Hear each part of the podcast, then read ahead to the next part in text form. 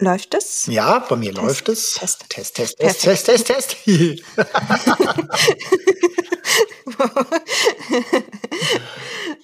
so. Bereit? Sowieso.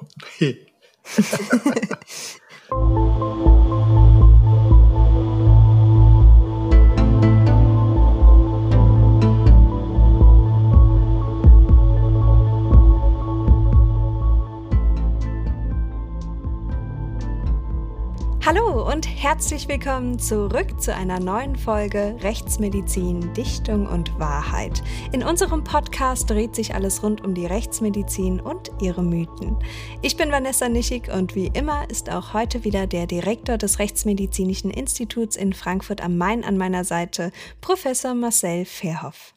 Hallo Vanessa, hallo liebe Zuhörer und Zuhörer. Schön, dass wir uns wieder hören nach der kleinen naja, Sommerpause war es nicht, eher, eher Frühjahrspause, aber jetzt gehen wir mit vollem Schwung weiter. Ja, da sind wir wieder zurück aus unserer Frühjahrspause, die wir dann doch ein wenig verlängern mussten. Einige von euch waren schon ganz besorgt und haben uns geschrieben, ob wir aufgehört haben oder ob irgendetwas passiert ist. Aber nein, uns beiden geht es gut, oder Marcel? Ja, bestens, bestens. Aber es gab halt so ein paar Dinge, ja auch bei dir, so mit, mit Examen und so weiter, die mussten halt sein. Ne? Das kann man ja nicht äh, hinten anstellen dann. Genau, das ist die Misere, wenn man den Podcast eben nebenbei macht, dann sind die zeitlichen Kapazitäten manchmal doch leider etwas beschränkt. Aber nun sind wir wieder zurück und starten auch heute ganz entspannt mit einer Folge, in der wir eure Fragen beantworten, die ihr uns so zahlreich auf Instagram gestellt habt. Es sind einige Follower und Followerinnen in der letzten Zeit dazugekommen, die uns noch nicht seit Beginn anhören. Deshalb sind auch einige Basic-Fragen dabei, aber es wird auf jeden Fall diesmal sehr privat und natürlich geht es grundsätzlich um Fragen zur Rechtsmedizin. Deshalb würde ich sagen, wir haben einige Fragen vor uns.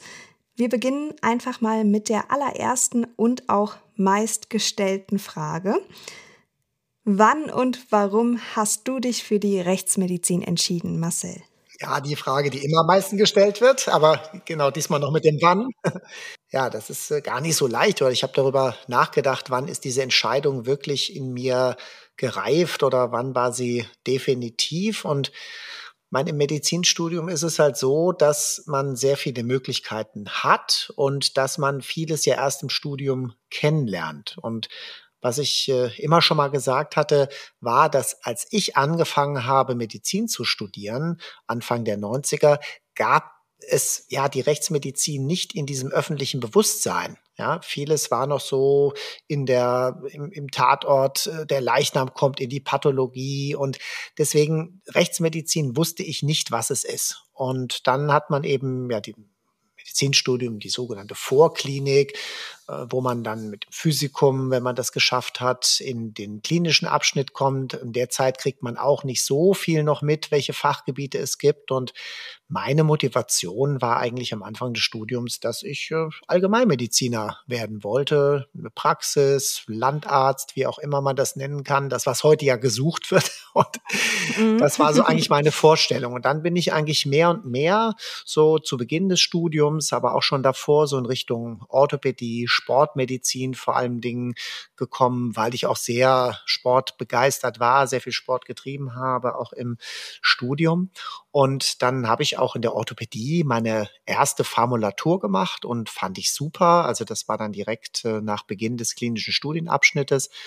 Und dann habe ich halt so überlegt, okay, ja, könnte ich mir vorstellen, ist toll, operieren, weiß ich nicht, ob es sein muss, aber es gibt ja auch viele niedergelassene Orthopäden, die einfach so arbeiten, hätte mir Spaß gemacht.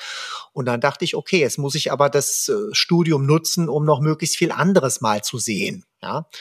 Und dann habe ich als nächste Formulatur mir überlegt, mache ich mal was ganz anderes und bin in die Pathologie gegangen. Und ich dachte, da ist halt so alles, was mit Tod zu tun hat, Obduktion und so weiter, stimmte ja auch. Aber die Pathologie macht eben die klinischen Sektionen. Damals noch sehr viele. Heute ist das ja leider sehr stark zurückgegangen. Und trotzdem habe ich dann so überlegt, nach ein paar Tagen, also da ist ja nicht mal ein Erschossener oder Erstochener dabei. Warum haben wir sowas nicht. Und da haben die mir erst gesagt, Moment mal, da bist du falsch hier, dann musst du in die Rechtsmedizin. Und da habe ich zum ersten Mal davon gehört, dass es Rechtsmedizin gibt, war also völlig überrascht, dass es das gibt und äh, habe mir dann gesagt, gut, die nächste Formulatur mache ich in der Rechtsmedizin. Da war aber das Problem. Also bist du sozusagen selbst dem Mythos aufgelaufen. Äh, Rechtsmedizin und Pathologie. Ja, natürlich, weil ja, ich wusste es nicht anders, ja. Und die Rechtsmedizin kam mhm. auch erst im neunten Semester bei uns dran, also sehr spät im Studium, ja, so dass ich es einfach nicht kannte. Und dann habe ich gesagt, okay, das will ich jetzt wissen. Und dann war ich, das war im September 1900 95, genau. Da habe ich dann die Formulaturen der Rechtsmedizin gemacht und das war damals in Kiel. Und die Besonderheit war also, weil ich habe ja in Gießen studiert und in Gießen haben die damals gesagt, äh, nö, wir machen, nehmen keine Formulaturen. Ein kleines Institut, ja, die haben einfach, da konnte man keine Formulatur machen. So, und dann habe ich mich, äh, habe ich mich erinnert und dann war das nächste, was eigentlich kurios ist, dass wir eben früher einen Nachbarn hatten äh, in der Nähe von Gießen, wo ich äh, aufgewachsen war. Und dieser Nachbar war damals der Leiter des Gießener Rechtsmedizinischen Instituts. Und der war im Jahr 1988 dann nach Kiel gegangen. Und ich wusste das aber nicht als Kind, hieß es immer, was macht der? Ja, der ist in einem Institut, der ist Arzt, ja. der war auch Jurist noch dabei, aber meine. Eltern haben mir nie so gesagt, was der wirklich macht. Und deswegen war auch das mir nicht bewusst. Und dann habe ich nämlich irgendwie mit meinen Eltern gesprochen mal über das Thema und die gesagt, Rechtsmedizin, da ist doch unser Nachbar, dem Günther Schewe von damals, der ist doch jetzt in Kiel, frag den doch mal an. Dann habe ich den einfach mal an einem, an einem äh, Abend angerufen, privat, und der gesagt, ja, Klar, natürlich kannst du bei uns Formulatur machen. Wenn du willst, dann kommst du einfach. Und so äh, kam das, dass ich dann diese Formulatur in Kiel gemacht habe. Und dann war eigentlich während dieser Formulatur, das war so, ja, wie soll ich sagen, es war so vielfältig. Das hat mir so gut gefallen, weil so viel zusammenkam. Und die haben sich auch sehr viel Mühe gegeben, dass man alle Bereiche reinschauen konnte, eben nicht nur in die Obduktion. Klar, der Tag begann immer im Sektionssaal, aber man kam auch in die Serologie, Beginne der DNA-Analyse, man kam in die Toxikologie und hat wirklich diese Bandbreite mitgekriegt. Und ich habe auch bei den ärztlichen Kollegen mitgekriegt, wie so der Arbeitsalltag aussieht und wie vielfältig das Ganze ist. Ich bin mit zu Gericht gegangen. Und dann war eigentlich nach dieser Formulatur, war das für mich relativ klar, dass das meins sein wird, habe aber trotzdem den Rest des Studiums noch genutzt, um möglichst viel anderes zu sehen und habe dann mhm. auch hinterher im praktischen Jahr habe ich mein Lieblingsfach, was ich sonst hatte, nämlich die Orthopädie, habe ich als Wahltertial genommen, um einfach zu sehen, okay, kann ich darauf in Anführungszeichen verzichten, ja? Und danach war es dann eigentlich eindeutig, dass ich äh, in die Rechtsmedizin gehen wollte und habe dann auch alles so weiter geplant mit den Zeiten, die notwendig sind in der Pathologie, der Psychiatrie und ja, um dann in der Rechtsmedizin anzufangen. Und dann habe ich eben kurioserweise, ich hatte mit verschiedenen, auch mit dem Kieler Institut Kontakte, kurioserweise im, am 01.01.2000 ähm, in Gießen wieder angefangen, dort in der Rechtsmedizin, nachdem ich die Pathologie und die Psychiatrie hinter mir hatte. Also deswegen, es ist schon ein längerer Prozess eigentlich gewesen. Längerer Weg. Ja. Mhm. Also in Kiel hat es dann letztendlich Klick gemacht bei dir das und der Rechtsmedizin. Kann man so ganz klar sagen, ja. Du hast ja gerade schon gesagt, gerade dass die Rechtsmedizin oder das Arbeiten in der Rechtsmedizin so facettenreich ist, hat dich letztendlich auch begeistert für das Fach. Da kommen wir auch schon zu unserer nächsten Frage, die ich auch ganz interessant finde.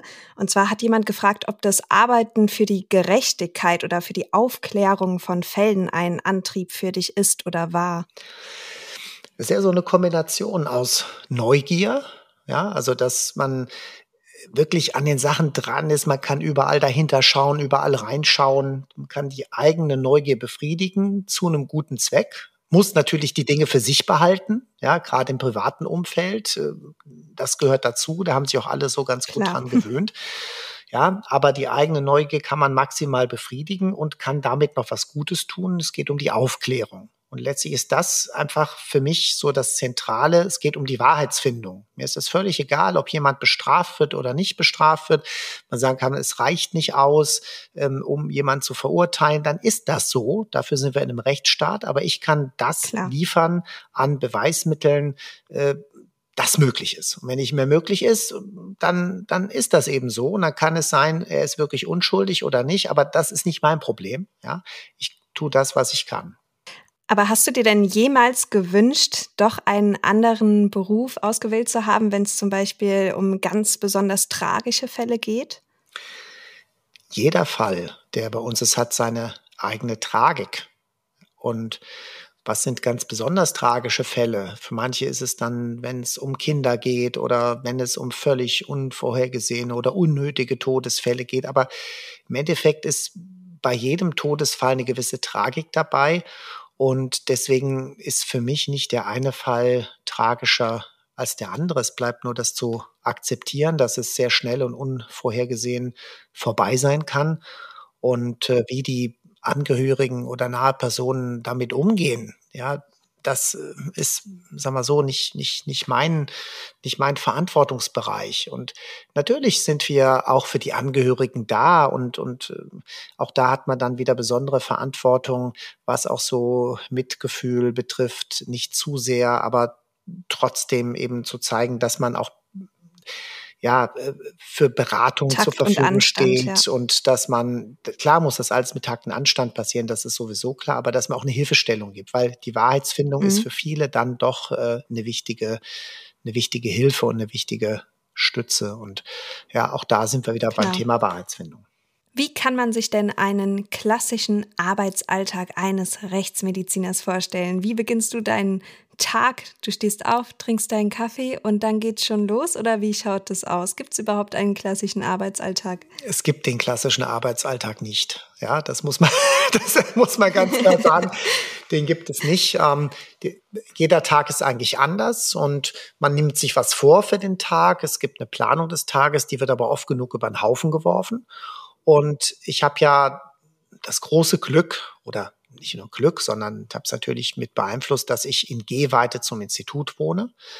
Das heißt also keine Anfahrtswege oder so. Ich habe drei Minuten Fußweg und da kann das natürlich manchmal schon verschwimmen. Ja, also es gibt schon die Tage, wo ich morgens am Frühstück den Rechner aufgeklappt habe und da noch was mache und dann irgendwas länger hängen bleibe und dann quasi diese Arbeit noch da lasse und nicht ins Büro gehe. Ja, und äh, ob das Resultat dann per E-Mail verschicke oder, oder was auch immer. Und dass es mal im Extremfall sein kann, dass ich erst um halb zehn hier im Büro aufschlage. Ja. Es kann aber mhm. auch sein, dass ich mir vornehme, okay, an dem Tag will ich das und das abarbeiten, was hier liegt, und äh, dann bin ich plötzlich mal um sieben schon im Büro. Ja. Wenn ich Sektionsdienst mitmache, dann liegt es halt daran, wann ist der, äh, wann ist die erste Sektion angesetzt. Und das hängt wieder von verschiedenen Faktoren ab. Wie viele sollen an dem Tag überhaupt seziert werden?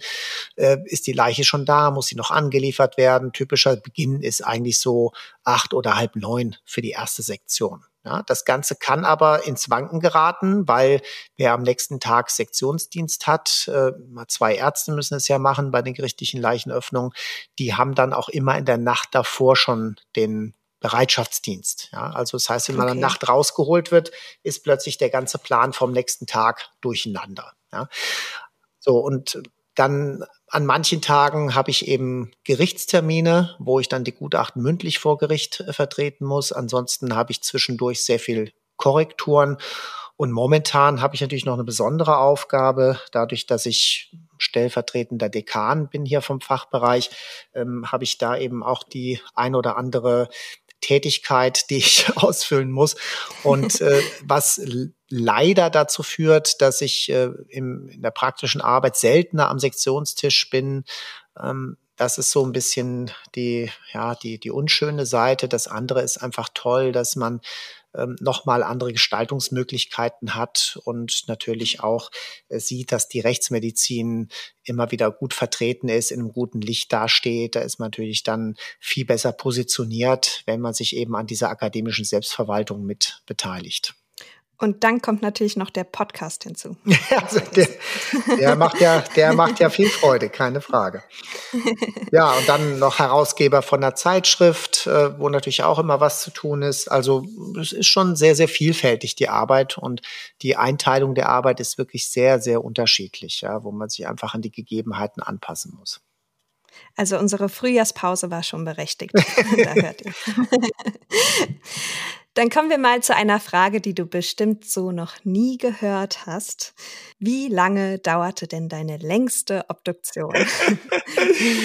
ja, da muss man immer wieder versuchen, sich zurückzuerinnern. Aber äh, tatsächlich, also wenn ich mich da noch erinnere, war das mal äh, war das mal, ich glaube, so achteinhalb Stunden. Also von 10 bis 18.30 Uhr an einem Samstag. Das waren mehrere Schüsse, war sehr, sehr kompliziert, weil das sehr unübersichtlich war, mehrere Beteiligte daran und äh, möglicherweise aus mehreren Waffen stammt und jeder einzelne Schusskanal musste exakt rekonstruiert werden mit allem, was dazugehört. Und äh, ja, das war schon, das war schon wirklich sehr aufwendig. Ja. Ich glaube, insgesamt waren es irgendwie elf Schüsse oder so. Ne? Das klingt ziemlich kompliziert. War das denn auch die Obduktion, wo du sagen würdest, das war die, die wirklich am herausforderndsten für mich war? Das sind, das sind immer schwierige Fragen. Welche sind die Herausforderungen? Und jede Obduktion hat ja, hat ja eigene Herausforderungen. Das eine ist ein Abarbeiten. Ja, also Fälle mit 200 Messerstichen oder so geht es ja darum, dass man es äh, kartiert, dass man äh, jede Verletzung genau aufnimmt. Welche Schlüsse daraus im Nachhinein gezogen werden können, ist äh, ja immer wieder eine andere Frage. Es gibt äh, insbesondere, also bei mir, die besondere Herausforderung sind eigentlich Verkehrsunfälle. Ähm, auch oft sehr aufwendig, aber man kann damit sehr häufig sehr viel aussagen. Gerade was zeitliche Abläufe betrifft, was äh, Positionierung des Körpers gegenüber anfahrenden Fahrzeugen betrifft und hat ganz oft alle Fragen, die vorher gestellt wurden durch die anwesende Polizei oder teilweise auch den Unfallsachverständigen, hat man hinterher beantwortet. Und das sind super große Herausforderungen, aber es ist sehr befriedigend, wenn man hinterher weiß, man hat eigentlich alle Fragen gelöst. Ja. Also deswegen, ja, es ist schwer. Und dann gibt es wieder andere Fälle, wo man nichts findet. Ja, auch die können dann wieder eine besondere Herausforderung sein, wo man nach der Obduktion sagt, ich habe wir sagen mal salopp, ich habe ihn nicht tot. Das ist immer so ein, so ein Spruch, wer hat keine okay. Todesursache gefunden, er ist ja tot, ne? Aber mhm. ähm, äh, und wo es dann weitergeht und man sagt, was für Untersuchungen brauchen wir denn? Toxikologie findet keine Vergiftung, dann ist oftmals die Histologie sehr, sehr wegweisend, weil man dann doch Entzündungen findet, die man mit bloßem Auge nicht gesehen hat, am Herzmuskel, an den Lungen beispielsweise. Aber was ist, wenn man da auch nichts gefunden hat? Und dann kommen wir in die super spannenden Fragen rein. Molekulare Autopsie äh, als Stichwort. Gibt es tatsächlich genetische Voraussetzungen, die für plötzliche Todesfälle, zum Beispiel plötzlicher Herztod, sprechen könnten, die das wahrscheinlich werden lassen. Ja, also das ist so eine Gruppe von Fällen, die, die sehr, sehr äh, herausfordernd ist. Wie gehst du dann persönlich damit um mit diesen Fällen? Beschäftigt dich das dann noch lange? Ja, dann beschäftigt mich das inhaltlich eben lang, weil ich dann überlege, okay, was, was kann ich vielleicht noch tun? Was haben wir noch für Möglichkeiten? Habe ich noch irgendwas übersehen? Hm, gibt es noch irgendwelche anderen Techniken, die wir vielleicht anwenden könnten? Ja, anderes wichtiges Thema, wo das immer wieder vorkommt, ist so Tod im Wasser. Ja, das kann auch super schwer werden, gerade weil die Wasserleichen ja dummerweise erst nach einer gewissen Zeit auftauchen. Ja, wenn eine gewisse Fäulnisbildung ja. den, das spezifische Gewicht verringert hat und die dann ausreichend Auftrieb haben, weil der frisch Ertrunkene geht ja erstmal unter.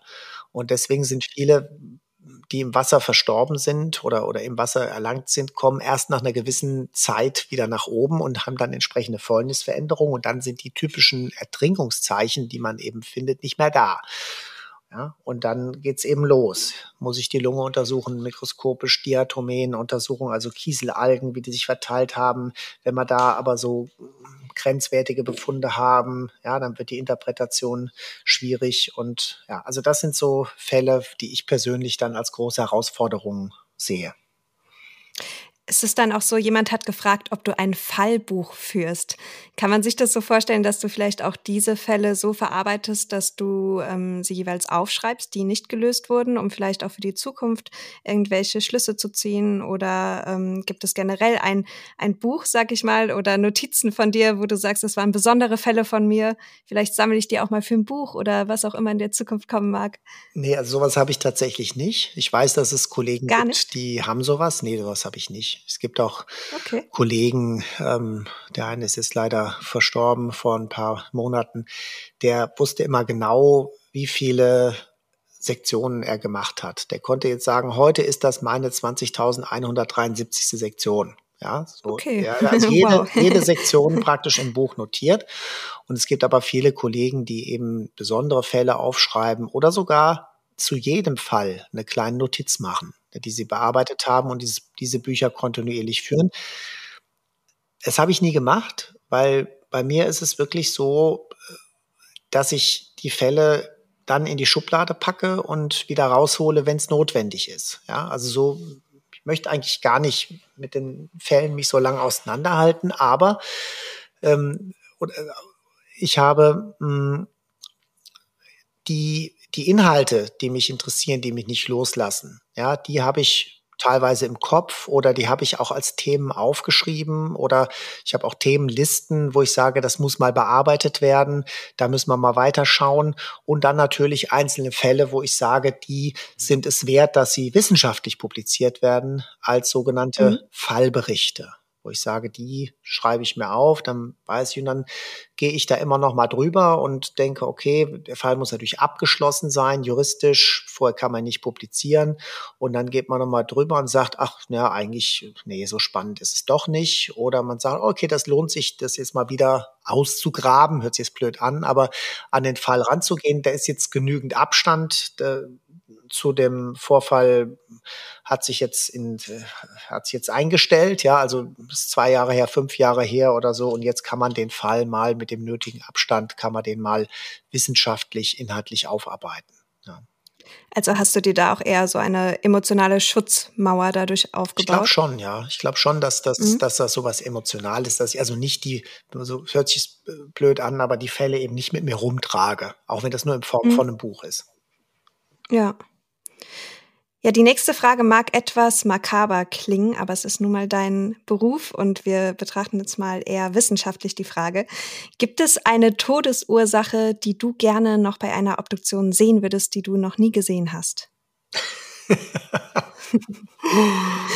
ja, das ist gemeine ja, Frage, oder? Ja, ja, das ist, ist, schon, ist schon eine verrückte Sache, aber ähm, das sind unsere Hörer. Ja, natürlich, klar, klar, klar.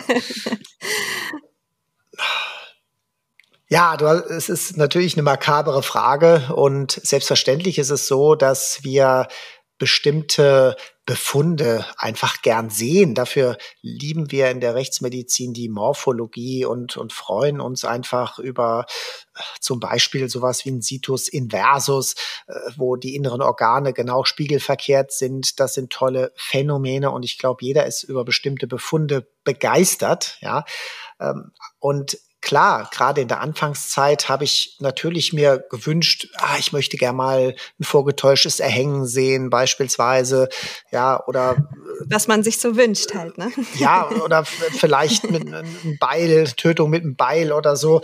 Und äh, klar, das kann auch sehr schnell missverstanden werden, aber hinter jedem Todesfall, was ich am Anfang schon gesagt hatte, steht irgendeine traurige Geschichte und äh, das wird man auch nicht ändern. Ja, aber ich sag mal, aus heutiger genau. Sicht, äh, hört immer so blöd an, man hat alles schon gesehen. Man weiß ja nicht, ob man alles schon gesehen hat, weil man ja gar nicht alles kennt. Aber so die wesentlichen Todesursachen, die so bekannt sind, habe ich schon gesehen und zum Teil mehr als einmal. Und ich habe eigentlich jetzt nichts mehr so, wo ich sagen würde, das muss ich jetzt unbedingt nochmal am Sektionstisch sehen. Ja. Gibt es denn irgendwelche exotischen Todesursachen oder zum Beispiel Gifte, deren Befunde du gern mal vor dir sehen würdest? Ja, die Gifte sind ja unspektakulär. Ne? Im Endeffekt hat man das dann bei der Massenspektroskopie, hat man dann einen Ausdruck und hat da so eine Kurve und sieht, okay, da sind Molekülgrößen, da sind Molekülgrößen und das passt zu deren der Substanz oder Verbindung. Ja, also das ist, sagen wir mal, für den Morphologen jetzt nicht so spannend, für den Toxikologen vielleicht etwas mehr. Insofern sind die mhm. Vergiftungsfälle mhm. eigentlich für den, für den, für den Morphologen ja nicht so, nicht so das, was, äh, was einen wirklich vom Hocker haut. Ja, aber klar. Mm, aber gibt's denn zum Beispiel irgendein Gift von einem Frosch aus dem Urwald, ähm, dass wenn es irgendwie konsumiert wird, zum Beispiel von Menschen, ähm, die Hände blau färbt. Ähm, gibt es denn so irgendwas Exotisches, was du schon mal gehört hast, ähm, was du gerne auch mal klar. vor dir sehen würdest? Ja, ja, ja, ja, das, klar, das könnte, das kann natürlich sein. Und deswegen, klar, also wenn wir haben zum Beispiel dann mal, äh, ja, gerade wie du schon sagtest, so bestimmte Körperverfärbungen, die man sonst nie gesehen hat, ja, mhm. den, den, äh, kann zum Beispiel durch eine, ähm, bei einer Therapie von einer Kohlenmonoxidvergiftung kann es eben dazu kommen, dass die, die Haut dann ganz rot wird. Ja, das haben wir auch erst später festgestellt. Oder äh, die ersten Einsätze von einem sogenannten Lukas, das heißt ein System, das automatisch eine Herzdruckmassage macht. Ja, äh, okay. das wirklich sehr effektiv drückt und äh, aber auch entsprechende Rippenbrüche hinterlässt. Ja, da steht man dann davor und denkt, okay, sowas hat man noch nie gesehen. Und dann kommt es aber oder kommt man aber drauf, was ist da in Wirklichkeit passiert. Und das, solche Phänomene hat man natürlich. Bei den Giften, da geht es ja erstmal darum, die Gifte selbst zu entdecken. Und mein klar, es gibt auch die Fälle, wo wir definitiv von der Vergiftung ausgehen, weil wir machen ja diesen ganz unspezifischen Test, dass wir die, die Fliegen da im Mageninhalt wachsen lassen und jetzt wachsen die aber nicht, die sind fallen tot um. Da wissen wir, da muss was drin sein, aber wir haben noch kein Gift gefunden. Und dann wird es natürlich super spannend. Da muss man in alle Richtungen mhm. suchen und weitersuchen, bis man ein Gift gefunden hat, weil irgendwas Giftiges war da drin. Hast du denn schon mal jemanden obduziert oder untersucht, den du kanntest? Also ich denke mal, hier sind Freunde oder Familie gemeint. Ja, das war tatsächlich in der Zeit in Gießen gar nicht so selten. Und äh, das war der eine Kollege hat dann zu mir mal gesagt, du kennst zu viele Leute. Und das ist halt wirklich so, wenn man dann in einem Gebiet, wo man auch selbst aufgewachsen ist und dann später als mhm. Rechtsmediziner dafür zuständig ist, dann nimmt die Gefahr natürlich zu, dass man mit Verstorbenen zu tun hat, die man zu Lebzeiten kannte. Und das ist jetzt in Frankfurt zumindest bisher noch nicht der Fall gewesen. Aber ich meine, Gießen, das war gleich der, der Schlag, als ich da angefangen habe. Dann, ich glaube, am dritten Tag musste ich dann jemanden, den ich aus dem Studium kannte, den anders Fach studiert hatte, aber den ich, der, der Sport studiert hatte, der hat sich dann ja, wahrscheinlich wollte er noch mal so das Millennium abwarten und dann hat er gemerkt, okay, da kommt nichts mehr und er hat sich dann erhängt und den musste ich dann oh. da untersuchen. Ja, äh, was sollte ich machen? Und dann. Aber du hast doch auch die Möglichkeit, dann die Obduktion abzulehnen, wenn du die äh, Patienten oder Verstorbenen kennst, oder? Äh, ja, grundsätzlich könnte man das machen, aber, aber du wolltest in der Phase, nicht. nein, das wollte ich nicht, weil ich einfach gesagt habe, das war für mich natürlich auch eine Erfahrung. Kann ich das? Und man, das andere ist ja, das ist ja wie bei den normalen Ärzten, die jetzt operieren beispielsweise. Und da gibt es ja Ärzte, die sagen, ich operiere keine Verwandten. Und dann gibt es aber auch die, die sagen, natürlich operiere ich Verwandte, weil ich mache das in Anführungszeichen am besten, ja, und ich möchte das auch selbst für den tun in dem Moment. Das blockiert mich nicht. Ja, also ich glaube, beides, mhm. beides hat so seine Berechtigung. Und äh, deswegen habe ich also ja das niemals abgelehnt. Doch ein Fall habe ich mal abgelehnt. Da war aber der Hintergrund mit Behandlungsfehler und da kannte ich dann auch noch einen Arzt, der mit behandelt hat. Und da habe ich gesagt, da mache ich jetzt mal die Obduktion das ist ganz nicht. Komplex, genau, ja. wenn es dann so komplex wird. Ja. ja. Aber generell hat mich das also nicht davor abgeschreckt und äh, manchmal ist es echt so schwierig gewesen, die Vorstellung, dass dass der, der Leichnam, ja, der, der, der Überrest dieses Menschen, dass mhm. der von diesem Menschen auch wirklich stammt, den man zu Lebzeiten ja. noch kannte, weil der Tod macht doch ja einen großen Unterschied, ja, und deswegen wird es so fast ein bisschen abstrakt, ne? Man, dass man das Bewusstsein hat, das war mal dieser Mensch ich finde, man kann darüber streiten, ob es jetzt eine Seele gibt oder nicht, aber trotzdem macht es einen Unterschied, wenn da einfach nur noch eine Hülle liegt. Weil der Mensch ist weg. Also da liegt nur noch der Körper. Genau, so sehe ich das auch. Und dieser Körper wird natürlich mit der nötigen, ja, wie soll ich sagen, mit, mit der nötigen Sorgfalt und auch mit der nötigen Ehrfurcht, weil das ja nun mal der wichtigste Teil dieses Menschen auf Erden war, behandelt, ja ich sage ja oftmals zum Leichnam Patient oder so, ist ein bisschen mhm. scherzhaft, mhm. aber für mich ist das dann halt der tote Patient und trotzdem ist es nicht mehr der Mensch, äh, der er war zu den mhm. Zeiten. Ne? Ja. Also es ist emotional nicht zu tiefgreifend oder eingreifend in deine Psyche, solche Fälle. Ich hoffe nicht. Das kann ich vielleicht meinem Therapeuten erzählen. aber Dann reden wir in ein paar Jahren nochmal darüber. Ne? Bei wie viel Prozent der Obduktionen, die ihr jährlich in Frankfurt durchführt, handelt es sich denn auch um Tötungsdelikte? Das ist ja auch immer wieder eine spannende Frage, die gestellt wird. Ja, zum Glück bei nicht so vielen. Ich sage zum Glück, weil klar, auch da haben wir wieder genau den Aspekt, Tötungsdelikte sind meistens spannend. Aber wenn wir ganz viele hätten, dann würden wir in einem furchtbaren Land leben. Und äh, also ich sage mal bei uns, wir haben ungefähr in der Größenordnung ein bis zwei Tötungsdelikte pro Woche.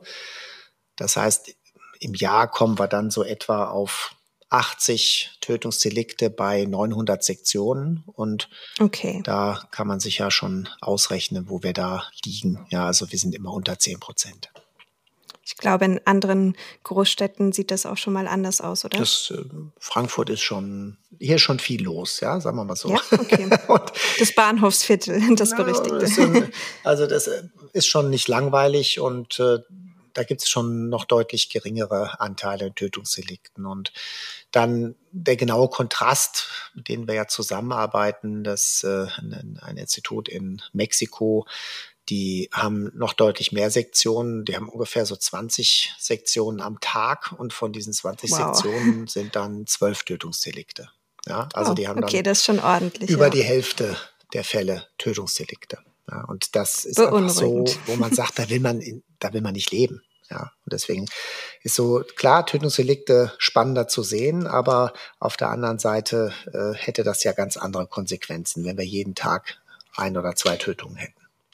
Ja, wir hatten in einer unserer anfänglichen Folgen auch schon mal über das Thema Obduktion von Corona-infizierten Verstorbenen gesprochen.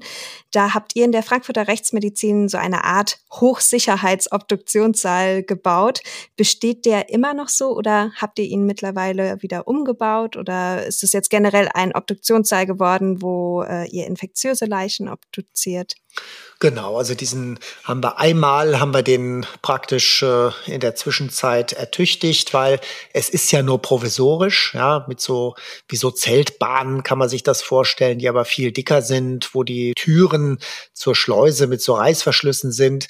Ja, aber das hält ganz gut durch und äh, wir benutzen den eben für alle infektiösen Leichen jetzt mittlerweile.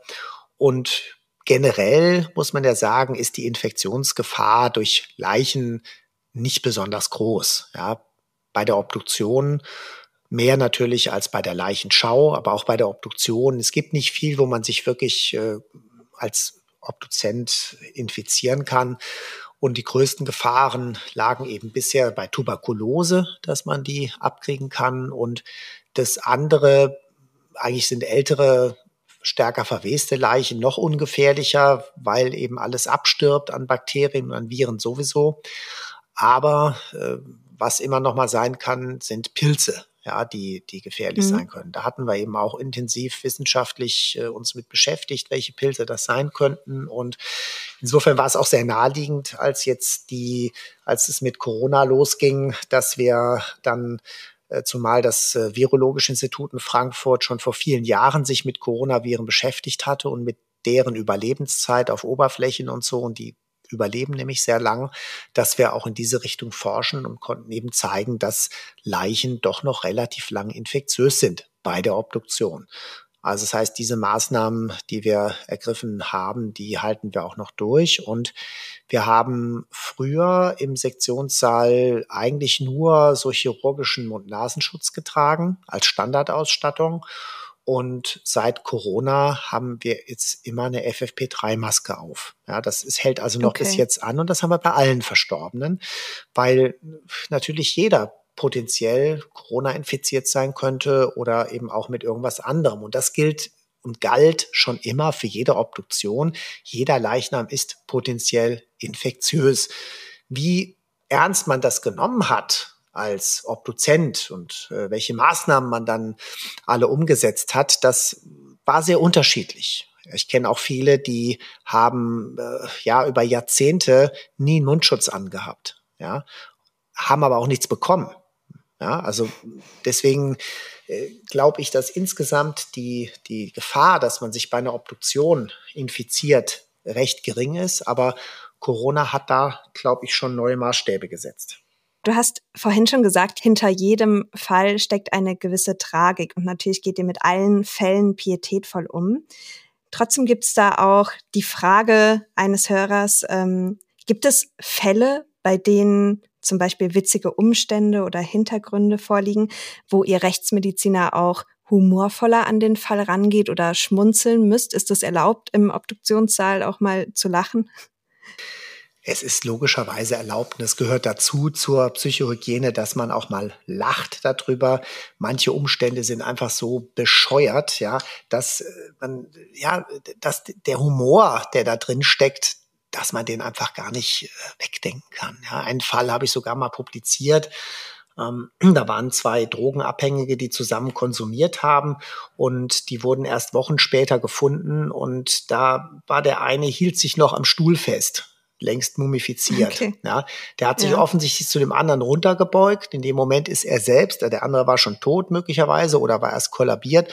Und in dem Moment, wo er sich runtergebeugt hat, ist er selbst verstorben, war aber möglicherweise so am, am Krampfen oder wie auch immer, dass er sich immer noch an diesem Stuhl festhielt und in dieser Position mit erst Totenstarre und dann Übergang in die ähm, in die ähm, Mumifizierung hat er sich weiter festgehalten. Also der hing immer noch okay, mit der Hand, wow. hatte, ja, so, das ist so, man sagt, das ist so irre, was der, was manchmal äh, dort passieren kann in den letzten Stunden und äh, Tagen äh, des Lebens und nach dem Leben insbesondere, ja, dass es dann fast humorvoll wird. Aber dann gibt's auch äh, irgendwelche total verrückten Unfälle, ja, wo nehmen wir die Geschichte mit dem Kran, ja, also die Chance von einem Kran erschlagen zu werden, der umfällt. Ja, es ist so minimal, ja, aber es ist passiert. Und ja, natürlich würde man sowas in einem Comic oder einem Sketch irgendwie sehen und äh, den Kran dann fallen sehen, aber klar, das ist nichts Spaßiges, wenn ein Kran auf einen drauffällt und dann ist man eben möglicherweise tot. Und äh, ja, deswegen dieser humoristische Anteil ist in vielen Fällen dabei und das Lachen ähm, gehört irgendwie dazu, um die Dinge zu verarbeiten, um damit umzugehen. Das ist was Vordergründiges, Witziges in dem Moment. Der Hintergrund ist jedem klar, dass da traurige Geschichten dahinter stehen. Und ich erinnere mich an, an meine Zeit in der Psychiatrie, in der Fremdzeit in Bochum, damals der, der, der, der Klinikleiter Professor Peik, der sehr bekannt war, viele Bücher geschrieben hatte und so. Und der saß immer wie so ein ehrwürdiger, weißhaariger Druide, saß der immer da. Und dann hatten wir also die, die Frühbesprechung montags, da waren die ganzen Fälle vom Wochenende, die vorgestellt wurden. Und es wurde irgendwie wurden die Fälle und klar, das waren teils tragische Fälle, wo jemand irgendwo runtergesprungen ist und, und wo Leute wiederkamen, eingeliefert wurden, die, die, aber letztlich die Geschichten dahinter waren im Grunde genommen lustig, aber trotzdem wurde mhm. alles in so einer Grabestimmung erzählt und irgendwann stand dann Professor Pike auf und sagte, warum lacht hier eigentlich keiner? Das waren doch jetzt so viele lustige äh, Anamnesen, Hintergrundgeschichten. Warum lacht hier keiner? Ja, es darf gelacht hat werden. Hat sich keiner getraut. Darüber. Genau, es hat sich keiner getraut zu lachen. Ja, und äh, also es gehört dazu, will ich mal sagen. Ja, ich habe aufgrund eurer vielen Nachrichten festgestellt, dass hier einige von euch Angst haben, lebendig begraben zu werden. Hm. Und ich glaube, das ist hm. eine ziemlich verbreitete Angst, ähm, dass man denkt, irgendwie könnte da der Arzt bei der letzten Leichenschau doch irgendwas vergessen man könnte äh, lebendig begraben werden. Das kann man auch ganz gut mit einer anderen Hörerfrage nun verbinden. Ähm, derjenige hat gefragt, ob oder wie man als Laie erkennen kann, ob ein Mensch tot ist oder ob man denjenigen noch wiederbeleben kann. Marcel, kannst du unseren Hörern da die Angst nehmen und Alltagstipps geben, Lifehacks? Ja, wäre schön, wenn ich die, wäre so. schön, wenn ich, wäre schön, wenn ich die Angst vollständig nehmen könnte. Ja, denn äh, es gehört dazu, dass man richtig hinschaut. Und wir wissen mittlerweile, es gibt nur die drei sicheren Todeszeichen, die toten Flecke, die toten Starre und die Fäulnis, die wirklich dazu führen, dass man den Tod sicher feststellen kann. Alles andere kann trügerisch sein. Und natürlich gibt es noch die äh, nicht mit dem Leben zu vereinbarenden Verletzungen. Also wenn der Kopf irgendwie in einem gewissen Abstand daneben liegt, weiß man auch, da ist nichts mehr mit Scheintod. Das versteht sich von selbst. Aber ich habe es leider oft genug erlebt, dass diese sicheren Todeszeichen nicht kritisch untersucht wurden, dass nur ein Stethoskop draufgehalten wurde, nur ein EKG abgeleitet wurde und äh, wo ich dann auch gedacht habe, ihr wisst es doch eigentlich. Ja, warum macht ihr das an?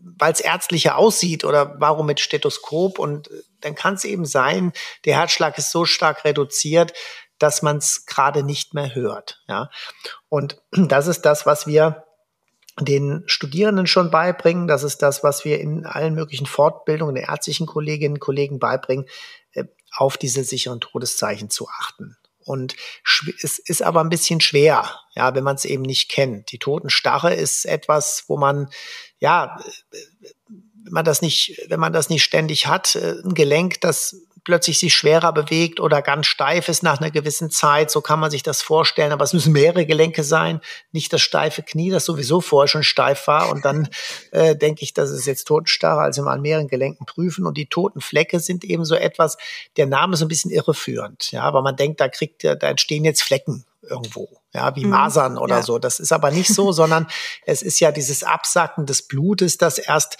fleckig, dann flächenhaft äh, sich ausbildet, äh, der Schwerkraft entgegen. Und da, wo der Leichnam aufliegt, da ist, er, ist es ausgespart. Ja, man kann auch diese Rötungen wegdrücken am Anfang.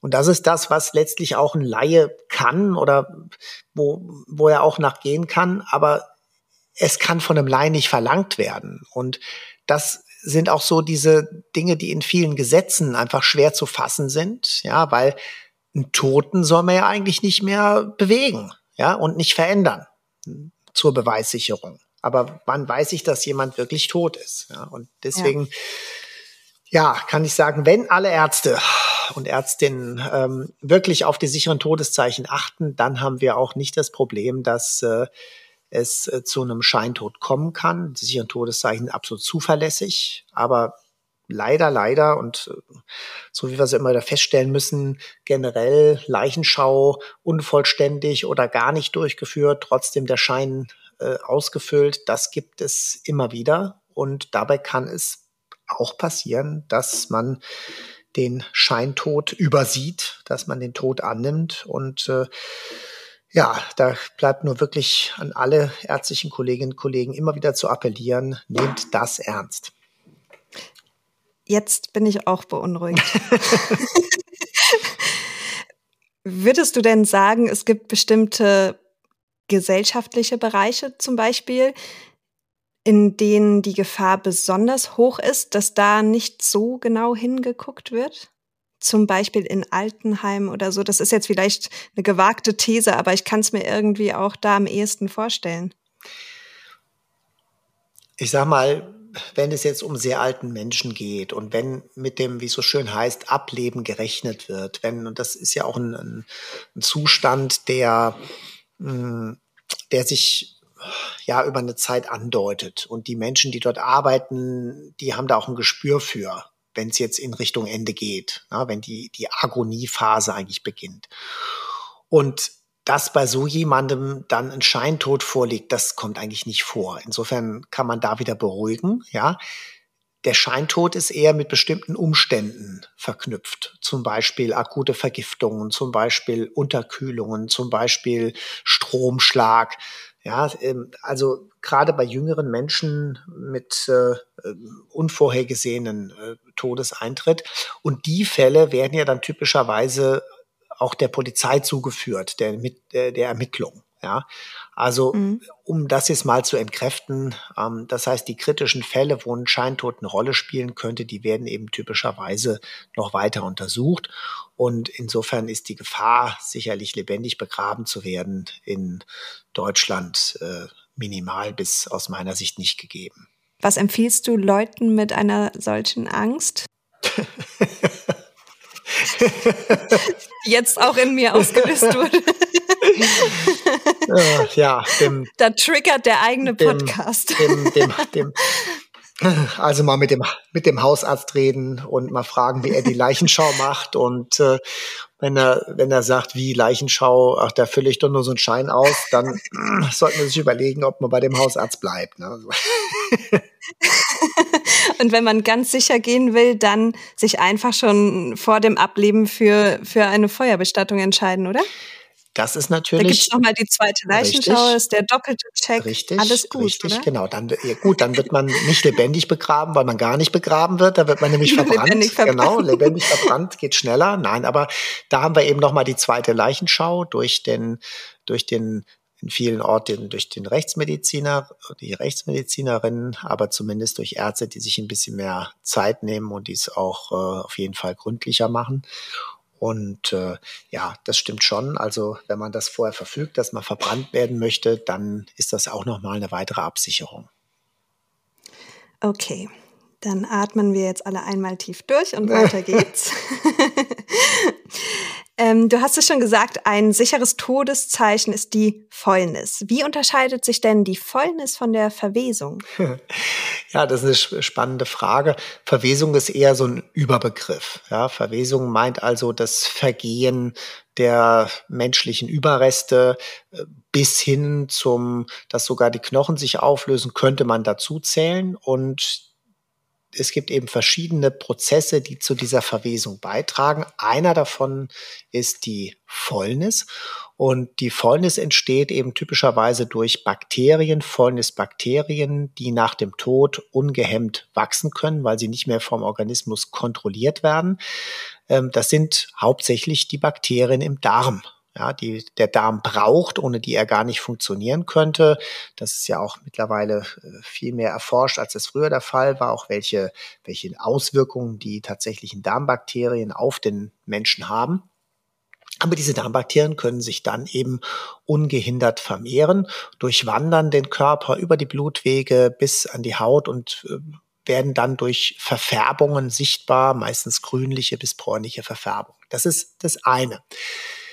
Dazu kommt der zweite Prozess, die sogenannte Autolyse, die Selbstauflösung. Und die entsteht eben durch Körperflüssigkeiten, die eigentlich für die Verdauung da sind, aber auch durch Zellbestandteile, die nicht mehr kontrollierbar sind. Und so löst der Körper sich auf. Folgendes und Autolyse spielen zusammen. Das heißt, wenn sich Strukturen auflösen, können die Bakterien leichter sich verbreiten. Also beides wirkt gemeinsam. Und dann haben wir eben noch die dritte Komponente, die eine Rolle spielen kann. Das ist der Tierfraß.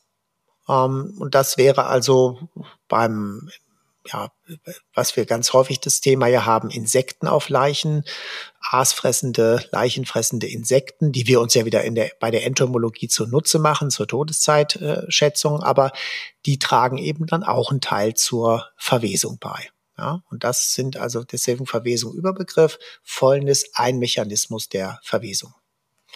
Wie schaut es denn aus, wenn zum Beispiel in einem Waldstück nur ein Arm eines Individuums aufgefunden wird? Ist es möglich, dass ihr anhand nur von diesem Körperteil die Identität eines Toten feststellen könnt? Ja, es reicht noch weniger als ein Arm. Und die Frage, was ist da noch dran an dem Arm? Und äh, muss ja auch dann kein Toter sein. Ne? Kann ja auch sein, dass der Arm da liegt und der Mensch lebt aber noch. Also das sind so ein paar Aspekte, die mir dann dazu einfallen. Aber wenn an dem Arm noch eine Hand dran ist und äh, da noch Haut oder zumindest Unterhaut, kann man vielleicht einen Fingerabdruck noch nehmen. Aber das, was sicherlich am, am, am ja, besten funktioniert, ist die forensische DNA-Analyse, dass man also dann ein DNA-Profil von diesen Überresten erstellt. Und das geht halt letztlich mit, mit fast allem, was an menschlichem Gewebe äh, irgendwo gefunden wird. Das kann ein einzelner Fingernagel sein, einzelne Knochen, das kann ein Stück äh, Haut, ein Stück Muskelfleisch sein. Und da versuchen wir dann eben ein DNA-Profil daraus zu bekommen. Und dann brauchen wir aber ein Vergleichsprofil von der Person. Das ist halt wichtig. Und die geht's nicht. Das können wir nicht sagen, ja. wer es ist. Ja.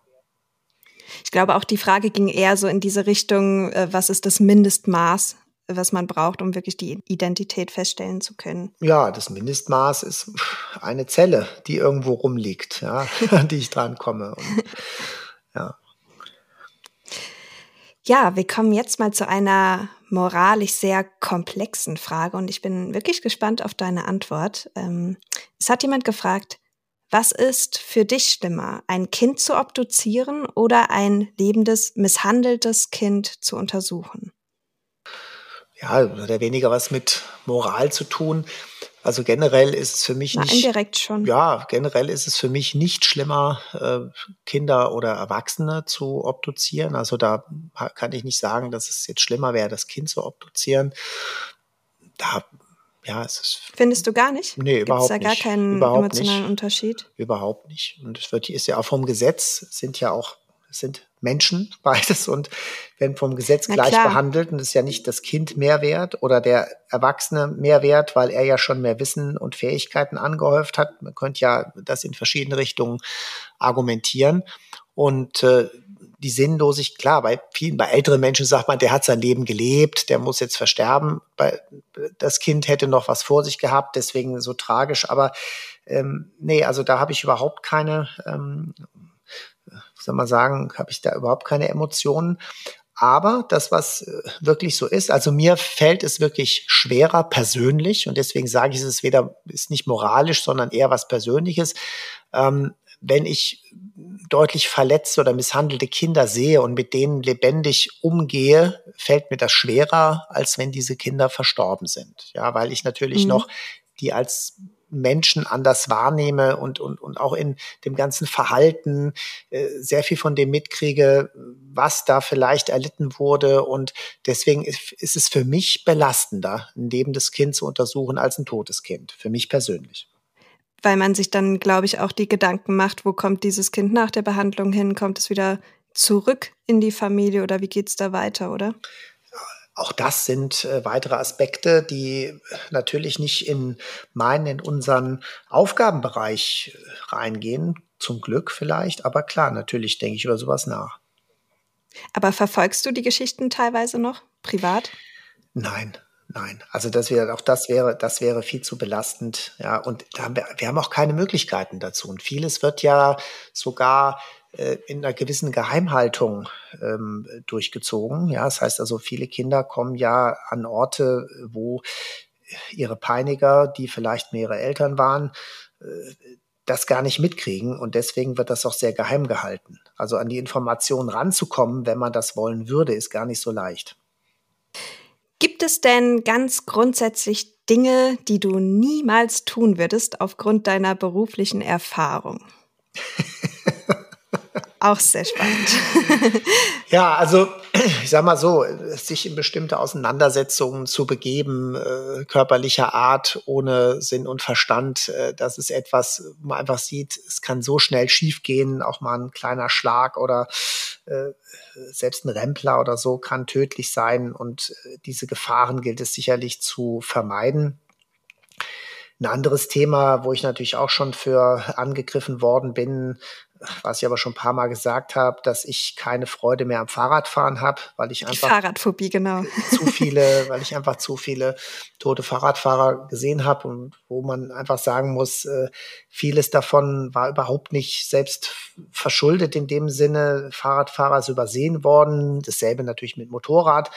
Ja, also das sind eben das, das Zweiradfahren für einen Erwachsenen äh, ist schon eher fragwürdig wenn wir unter, unter den jetzigen Bedingungen, ja, wenn wir natürlich äh, tatsächlich äh, Situationen schaffen würden, wo wir ähm, ausgewiesene und zwar ausschließliche Fahrradwege haben, ja, die dann auch nicht die verrücktesten Kreuzungen oder weil halt da gerade eine Baustelle ist, plötzlich einfach mal nicht da sind und man fährt dann doch auf die Autospur und ja, das wird ja derartig nachlässig gehandhabt. Also wenn wir es eben schaffen würden, volle, reine Fahrradspuren zu haben, dann könnte das mal irgendwann wieder anders aussehen. Also Münster wäre für dich die Horrorstadt, oder?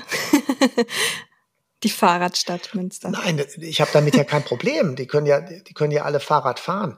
Ja, ich habe da, da keine, das, das, das stört mich ja gar nicht. Ja, aber ähm, ich sehe einfach, wie gefährlich das faktisch ist, ja.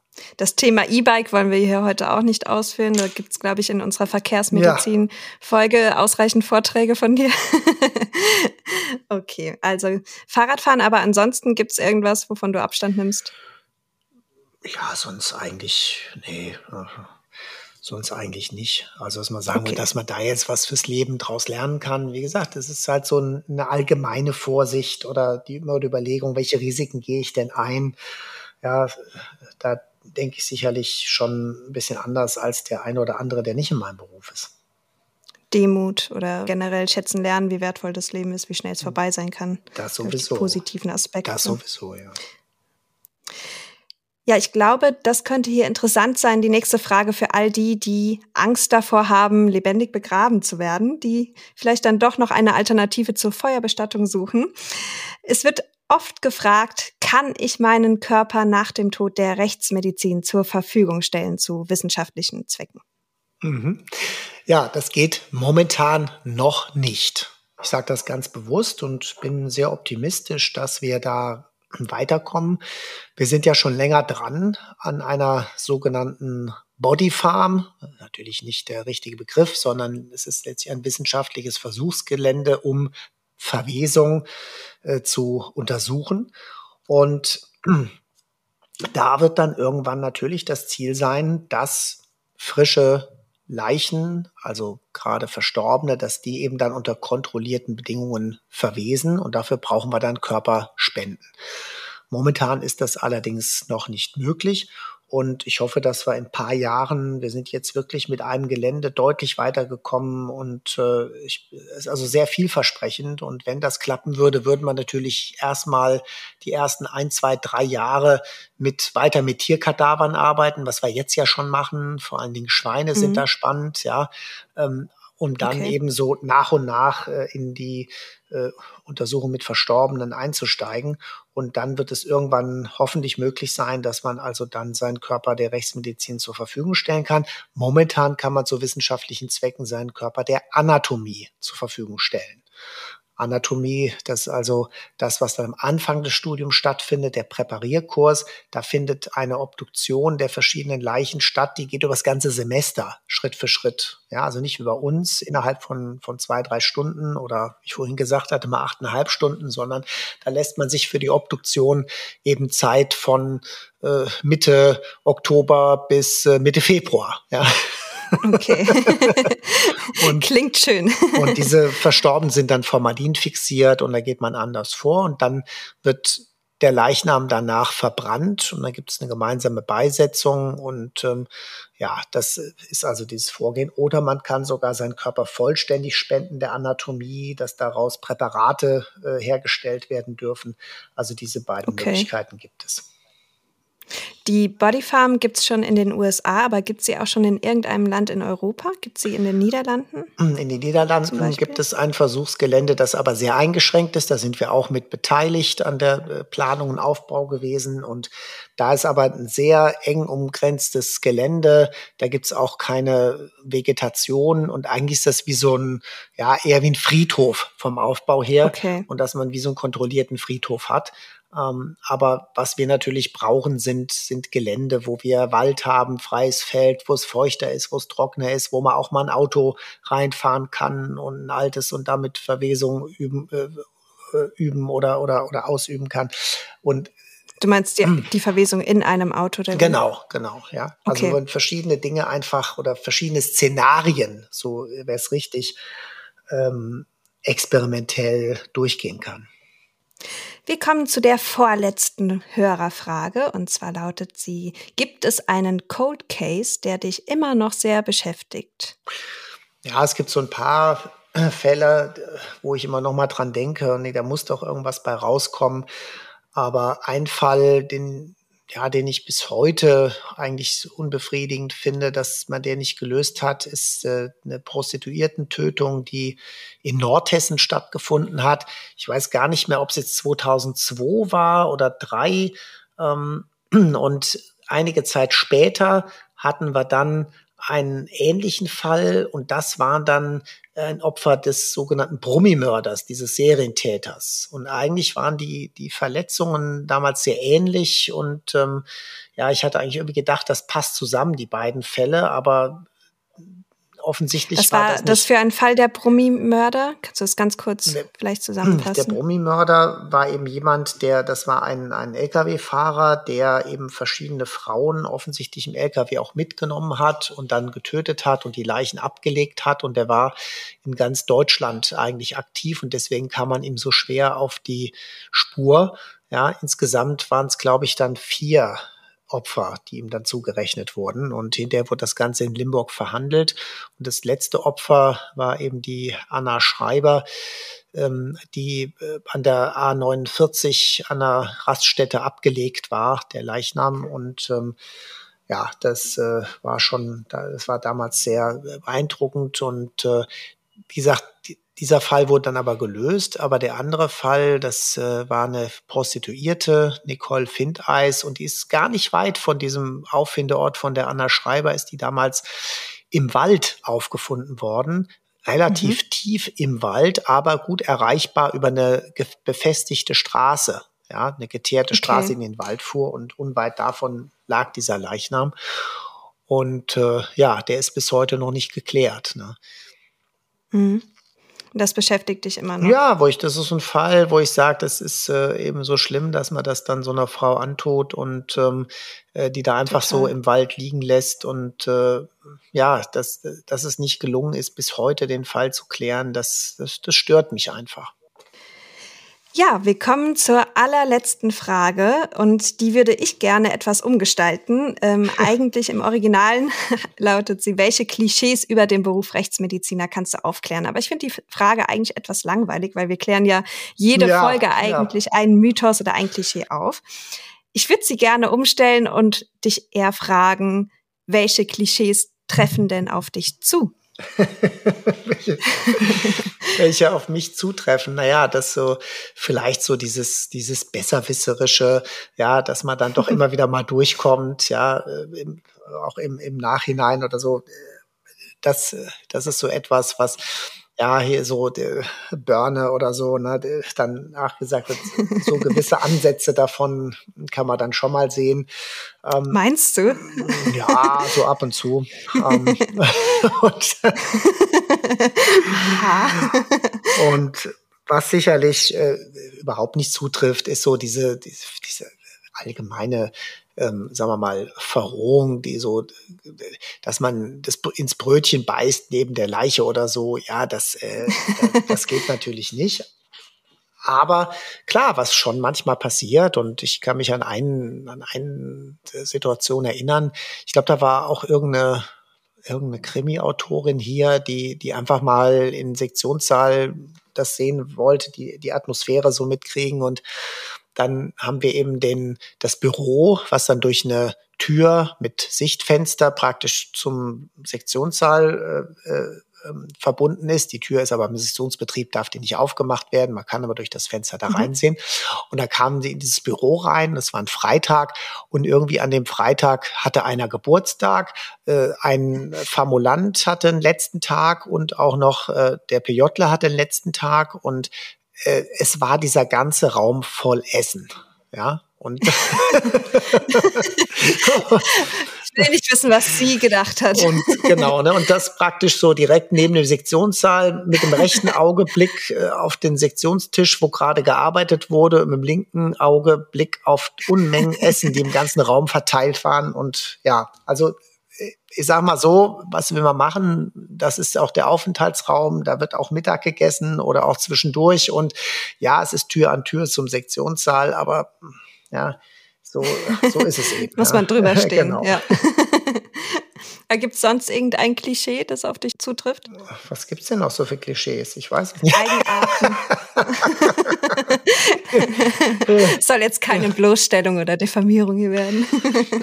ja, was äh, dann auch immer so ein bisschen als, als kleinkariert äh, eigentlich angesehen wird, Korinthenkacker oder so, wie das ja manchmal heißt. Äh, aber das ist natürlich die Notwendigkeit unserer Arbeit. Und ich meine, du weißt es ja als Juristin, im Endeffekt werden dann hinterher wieder die Schriftsätze seziert, also sprich unsere Gutachten. Mhm. Und dementsprechend muss man natürlich alles vorher dafür tun, damit die möglichst äh, wenig angreifbar sind. Ja. Und mhm. da bin ich halt auch oft übervorsichtig oder mach man Würde aus einem Kann oder ja. das sind dann so Details und äh, wo dann die, naja, diese Kleinigkeiten, da geht es ja nur um darum, irgendwas zu verbessern oder so. Ja, aber äh, genau das ist es nicht, sondern es geht da, es geht da um die Inhalte und ja, äh, auch das ist ja wieder so, so wahrscheinlich so ein bisschen Burner-like, ja. Mhm. Ich erinnere mich auch an meinen allerersten Instagram-Post, den ich dir einfach zur Überarbeitung oder zum mhm. Drüberschauen geschickt habe, ob medizinisch alles so korrekt ist, wie der zurückkam. komplett rot, schön mit dem Rotstift drüber geflogen und ich mir wirklich dachte, das meinte doch jetzt nicht ernst. ich glaube, ich habe es dir auch genauso zurückgeschickt und habe gesagt, ernsthaft. Das Aber das wäre vielleicht auch mal ein ganz, eine ganz gute Challenge für unsere äh, Instagram-Follower. Ich glaube nämlich dadurch, es gibt keinen einzigen grammatikalischen oder Rechtschreibfehler auf unserer Instagram-Seite. Jeder Post stimmt wirklich. Ich hoffe es.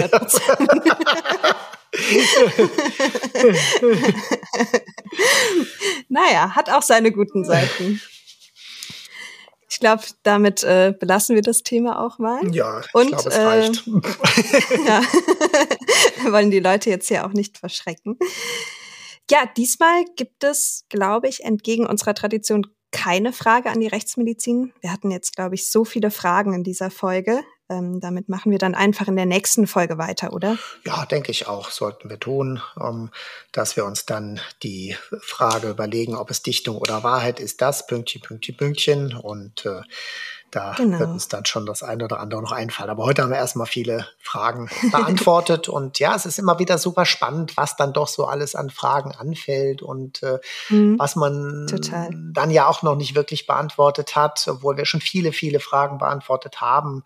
Aber ja, und das ist auch immer wieder toll zu sehen, dass die äh, Zuhörerinnen und Zuhörer sich die Gedanken machen und äh, damit an uns herantreten. Und auch das ist ja eine echte Herausforderung und äh, macht uns, ja. glaube ich, beiden riesig Freude. Auf jeden Fall. Ja, wenn ihr Themenwünsche habt oder Feedback loswerden möchtet, dann schreibt uns gerne eine E-Mail oder auf Instagram eine Nachricht. Uns interessiert natürlich, was euch beschäftigt. Und wo wir schon mal dabei sind, folgt uns auch gerne auf Instagram. Da gibt's jede Menge Infos zur Rechtsmedizin in den einzelnen Beiträgen zu unseren vergangenen Folgen.